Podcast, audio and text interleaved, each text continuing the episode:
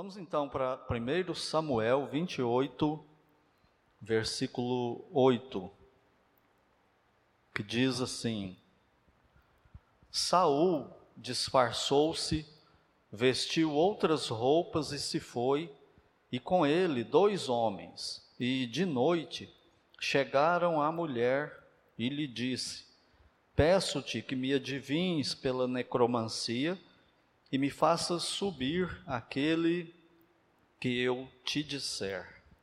Oremos.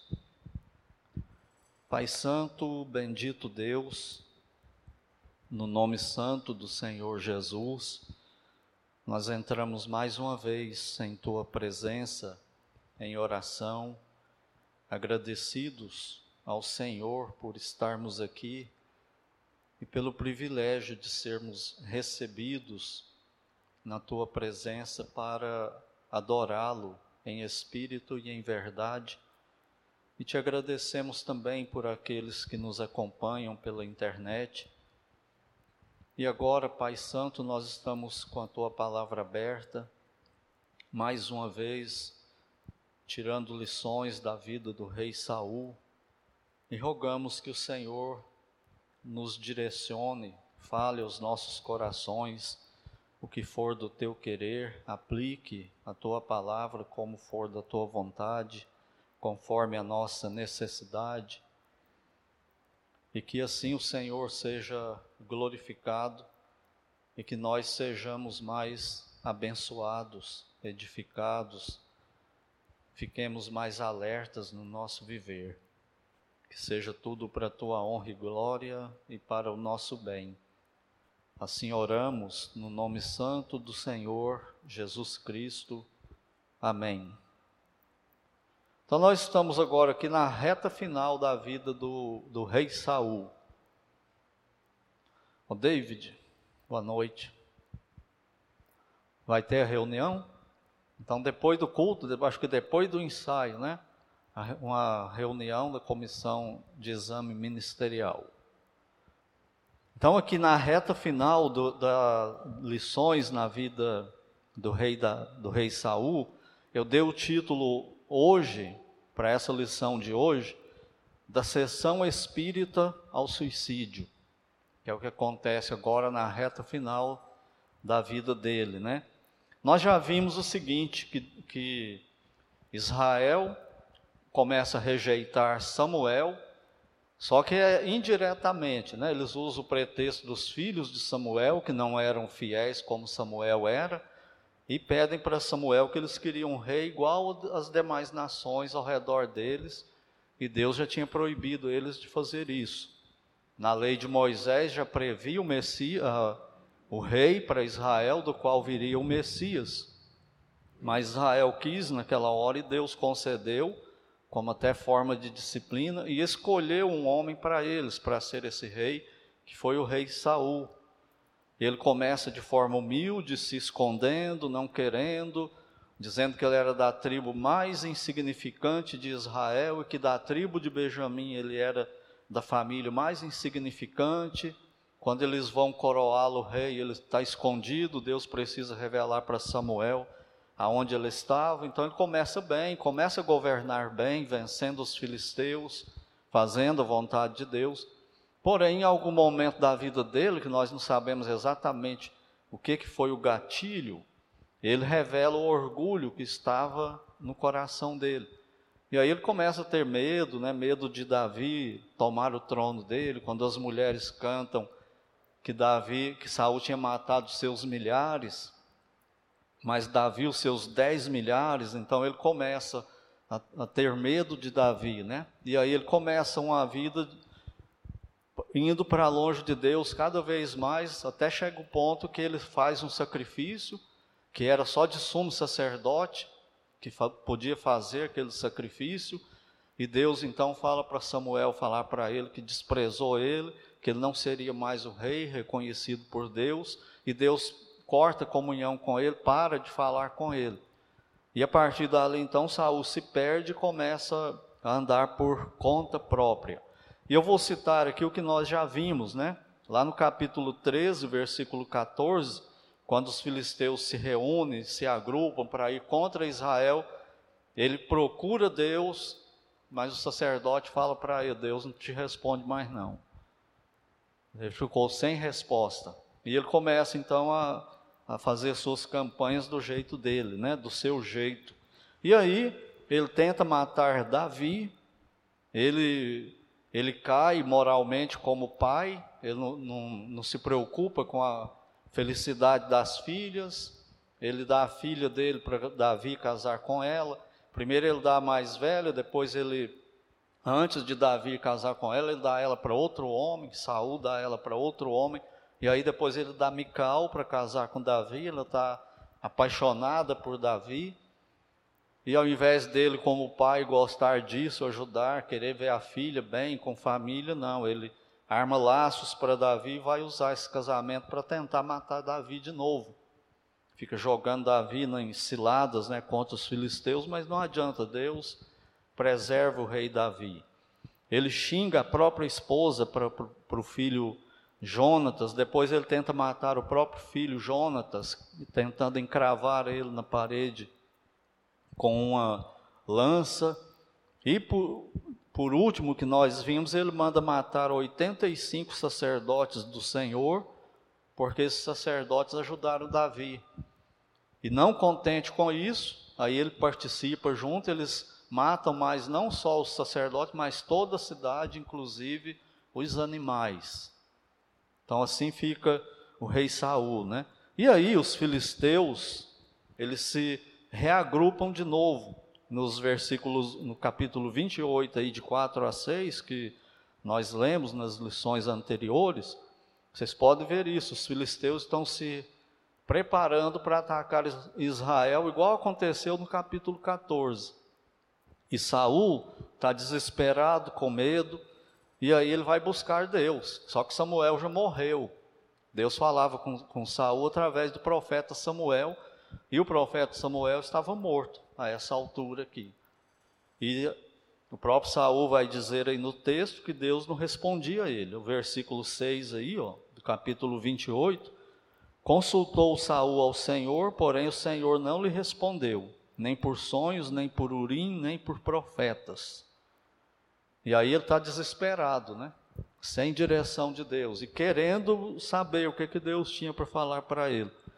Aí ele tem a brilhante ideia de procurar a resposta de Deus. Qual foi a brilhante ideia dele?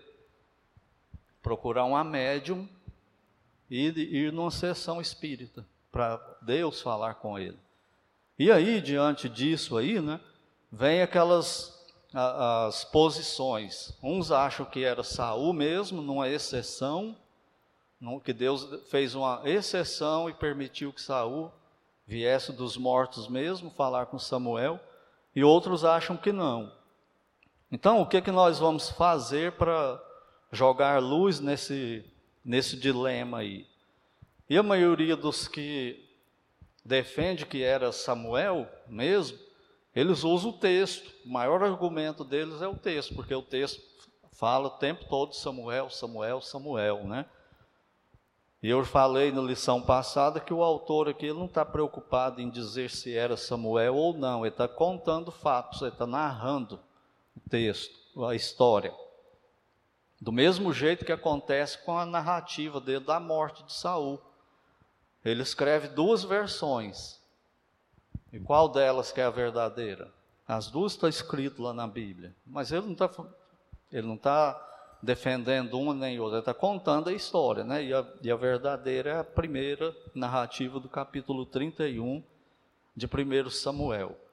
Então, como é que a gente faz para analisar um texto desse aqui? A gente usa a, a, regra de interpretação da Bíblia, que é a mais, a mais simples que existe. E é a primeira que se deve usar. É comparar o texto com o contexto. E também pegar tudo que a Bíblia fala sobre o assunto que a gente está tratando. É interpretar a Bíblia usando a Bíblia mesmo. Então, com relação ao contexto, nós já vimos o contexto aqui da história de Saul. Se você pegar só o capítulo 28, fica mais difícil. Mas se você estudar a vida de Saul, já começa a facilitar. Por quê?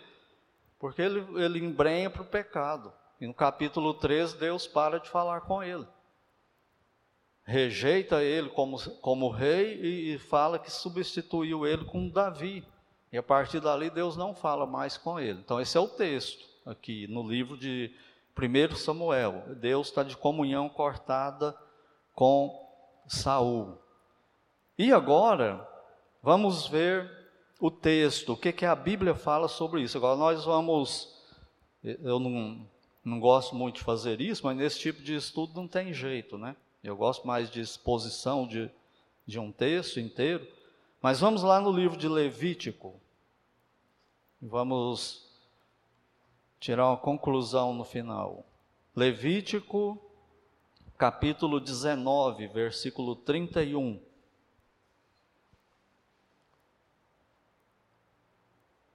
Quando Deus dá a lei para a nação de Israel, de como Israel deveria se comportar, o que, que Israel devia fazer, Deus foi muito claro em relação a consultar mortos.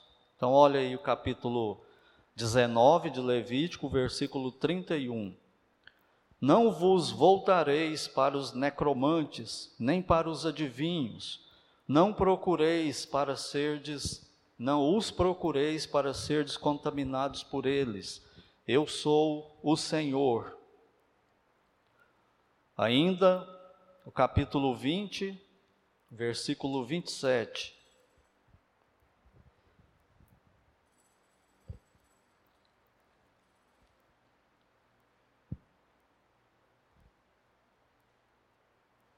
O homem ou mulher que sejam necromantes ou sejam feiticeiros serão mortos serão apedrejados, o seu sangue cairá sobre eles. Deuteronômio, capítulo 18,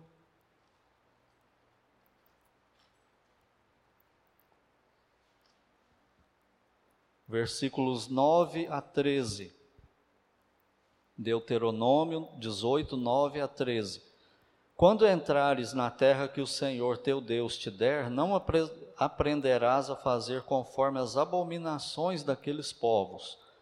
Não se achará entre ti quem faça passar pelo fogo seu filho ou a sua filha, nem adivinhador, nem prognosticador, nem agoureiro, nem feiticeiro, nem encantador, nem necromante, nem mágico, nem quem consulte os mortos, pois Todo aquele que faz tal coisa é abominação ao Senhor. E por estas abominações, o Senhor teu Deus os lança fora de diante de ti. Perfeito serás para com o Senhor teu Deus. Segundo Reis, próximo livro de onde a gente estava, segundo livro dos Reis, capítulo 21, versículo 6. Segundo Reis 21, 6. E queimou seu filho como sacrifício, adivinhava pelas nuvens, era agoureiro, e tratava com médiums e com feiticeiros. Prosseguiu em fazer o que era mal perante o Senhor, para o provocar a ira. Prestar atenção aí, tratava com médios. E isso era o quê? Mal perante o Senhor. Capítulo 23, também de 2 Reis, versículo 24. Segundo Reis 20, 23, versículo 24 falando do rei Josias, aboliu também Josias os médiums, os feiticeiros, os ídolos do lar, os ídolos e todas as abominações que se viam na terra de Judá e em Jerusalém, para cumprir as palavras da lei que estavam escritas no livro que o sacerdote Ilquias achara na casa do Senhor. Agora, lá no Novo Testamento, segunda, segunda aos Coríntios, capítulo 11, versículos 14 e 15.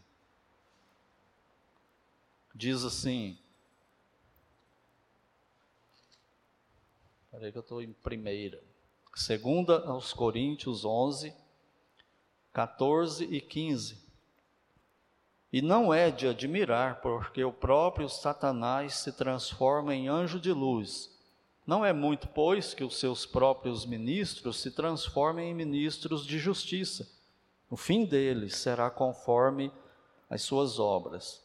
Então, isso aqui Paulo está falando dos falsos mestres, né, usados pelo diabo, mas podemos aplicar sem medo de errar com relação aos demônios também. O diabo e os demônios também fazem isso, eles se transformam em anjos de luz e se passam por, por alguém trazendo uma mensagem em nome de Deus e tal, ou contestando uma mensagem de Deus. Então, pelo texto, a história do rei Saul, que andava longe de Deus e Deus não falava com ele, ele mesmo fala isso. E pelo que a Bíblia ensina sobre esse assunto de consultar mortos, a conclusão que eu chego é que o que aconteceu aqui em 1 Samuel 28 foi uma sessão espírita. E quem apareceu ali foi um demônio, e não Samuel. Se Deus está condenando isso na Bíblia toda, quando Samuel era vivo, Deus parou de falar com Saul através de Samuel. E ainda tinha profetas de Deus lá em Israel. Tinha os sacerdotes para ele consultar o Senhor. E toda vez que ele tentava, Deus não falava nada. Aí depois, quando acontece esse episódio aqui, aí Deus vai abrir uma exceção e permitir que Samuel saia dos mortos e venha falar com ele. Tá, eu, isso não, não entra na minha cabeça de forma alguma. Qual o propósito disso? Isso pode acontecer ainda hoje? Não, foi exceção de Deus. Então Deus pode abrir uma exceção hoje e fazer a mesma coisa. Qualquer um de nós pode correr o risco de acontecer isso. Eu vejo isso muito claro na Bíblia, né? Ninguém tem contato com o morto, com quem morreu. Se tiver, é com demônio, em forma da pessoa. Ele vem parecendo a pessoa, ele imita a voz. Eu sou de Uberaba e lá tem histórias aos milhares sobre esse tipo de coisa que acontece. E depois de você tirar do coração de uma pessoa que ele não viu o parente dele, que não era o parente dele, depois que ele viu e ouviu a voz, aí, aí é difícil. E outra coisa, vamos ter cuidado né, com o oculto. Esse tipo de coisa aqui começou quando? Na história do homem? Lá no Éden. Eva pensou que ela estava conversando com a serpente. Com quem que ela estava conversando? Com o diabo. Então, para mim, o que acontece aqui é uma sessão espírita. Foi mais um, apenas mais um pecado de Saul. Ele já vinha cometendo tantos e aí, pela, pela mensagem também, primeiro o suposto Samuel fala: eu, eu vou te falar o que o Senhor diz. Ele diz que, igual eu te falei, vai, vai sair dos mortos e vir com a mensagem que eu já tinha dado. E ainda erra, né? Ele não morre no mesmo dia, e uma série de coisas lá no, no texto que dificulta a, a crença, né, para mim, de que era Samuel mesmo, né? ele falou com um demônio. Na verdade, ele, ouvi, ele nem ouviu, né? a médium que falava para ele, ele não viu nada e, e a que falava para ele o que, que ela estava vendo, e depois ela tem um susto, que parece que ela era uma charlatã, e a hora que ela vê que acontece alguma coisa mesmo, ela quase desmaia, e aí Saul ouve a voz, e ele julga que é Samuel que está falando com ele. E o próximo pecado de Saul está no capítulo 31, aí de 1 Samuel. No versículo nos versículos 4 a 7. Ele fica lá um tempo, né? Come um, uma carne de, de bezerro que, que é preparado para ele. E depois eles vão embora, ele e os soldados dele. E aí tem a batalha contra os filisteus E olha o que acontece com ele. Ele não é edificado em nada naquela suposta conversa dele com Samuel. Ele não se arrependeu, ele não pede perdão, ele não melhorou nada na vida do relacionamento dele com Deus, não edificou em nada, ele não somou em nada para a vida dele. E ele fica de boa com a média ainda, né? Que Deus tinha mandado exterminar e deixa ela viva. Ainda e vai embora, né? E olha o que acontece agora, eles perdem a guerra contra os filisteus, e aí o versículo 4 narra assim: Então disse Saul ao seu escudeiro, aí eles já tinham sido vencidos, né, e ele está fugindo. Arranca tua espada e atravessa-me com ela, para que porventura não venham estes incircuncisos e me traspassem e escarneçam de mim. Porém o seu escudeiro não o quis, porque temia muito. Então Saul tomou da espada e se lançou sobre ela. Vendo, pois, o seu escudeiro que Saul já era morto, também se lançou sobre a sua espada e morreu com ele. Morreu, pois, Saul e seus três filhos e seu escudeiro, e também todos os seus homens foram mortos naquele dia. Vendo os homens de Israel que estavam deste lado do vale, da quem do Jordão, que os homens de Israel fugiram e que Saul e seus filhos estavam mortos, desampararam as cidades e fugiram. E vieram os filisteus e habitaram nelas. E aí tem o sepultamento de Saul e tal. Ele morreu. Como que ele morreu? Suicidou. Ele se matou. Ele pediu para o escudeiro dele matar ele, o escudeiro não teve coragem de matar o rei, ungido do Senhor, igual Davi. E ele pega e se lança em cima da própria espada e morre. Quando o escudeiro vê que ele está morto, ele também se mata. Dois suicídios, o resultado da ida dele lá com a média, falar com a média, supostamente falar com Deus, através de Samuel. Então aqui termina a triste história do rei Saul. Lá no, no Novo Testamento, no livro de Lucas, no capítulo 17, o Senhor Jesus Cristo fala assim, ele faz um alerta, né? Ele diz: Lembrai-vos da mulher de Ló. Esse lembrai-vos significa não se esqueçam da história da mulher de Ló. No caso da mulher de Ló, ela era mundana, né? apegada ao mundo, queria, amava as coisas do mundo, estava no coração dela. E no caso de Saul, eu uso essa mesma expressão para nós em relação a Saul. Não nos esqueçamos da história de Saul. Um homem que começou bem, dentro do propósito de Deus. Deus deu uma missão para ele, ser o rei de Israel estava com ele até onde ele foi fiel. Quando ele se orgulha e bate de frente com Deus, aí ele cai. Porque qualquer um que bater de frente com Deus, cai. Então nós precisamos ter cuidado com as nossas atitudes, né? E não e porque também o pecado ele cega. Ele fala para essa médium, né? Quando ela fica com medo dele, ele fala: "Eu juro por Deus, eu juro por Jeová, que você não vai morrer. Ele está usando o nome de Deus dentro de um centro espírita, numa sessão espírita com a médium, fazendo promessa para ela em nome de Deus.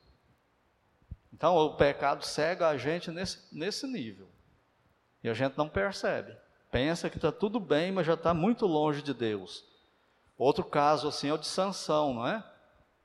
Ele fica brincando com o pecado, desprezando as leis de Deus, e ele vai pecando, pecando, pecando e brincando com os filisteus. E ele vai fazer a mesma coisa de novo quando Dalila corta as tranças dele. Lembra que o poder dele não estava nas tranças, não estava no cabelo. Por quê? Porque o cortar o cabelo era o último dos mandamentos da lei de Nazireu, que os pais dele fizeram voto para ele, que ele quebrou. Ele veio quebrando um por um. Só faltava aquele. E a fidelidade de Deus ficou com ele. Quando Dalila cortou o cabelo dele, ele não podia passar navalha no cabelo dele, quando passou, ele foi preso. E qual é a frase triste sobre ele? ela grita: os, os filisteus vêm sobre ti, Sansão, e ele sai para lutar com eles e é dominado. E vem a frase triste: porque o Senhor já se tinha retirado dele, porém ele não sabia. Isso pode acontecer conosco. Não do Espírito Santo sair de nós e perder salvação, nada disso, mas de perder a comunhão com Deus. E pecando e tão longe de Deus, mas não perceber. Pensar que a qualquer hora que Deus me chamar, eu vou, eu vou ouvir. Igual a criança, né? Olha, não vai longe de casa, senão você apanha. É que foi brincando, entreteu e foi. Quando eu te chamar, você volta. Aí o pai chamou e não ouviu, ele estava muito longe. Aí quando ele chegou, ele tomou uma surra, né? Não, mas o senhor não me chamou. Ele falou, te chamei várias vezes. Você foi tão longe que você não ouviu. E a gente faz isso com Deus. É possível a gente fazer isso com Deus. Então vamos focar em nós mesmos, né? E prestar atenção e lembrar da história de Saul. Nós podemos ficar igual Saul ficou também. Pecou, pecou, pecou, pecou, pecou e se suicidou.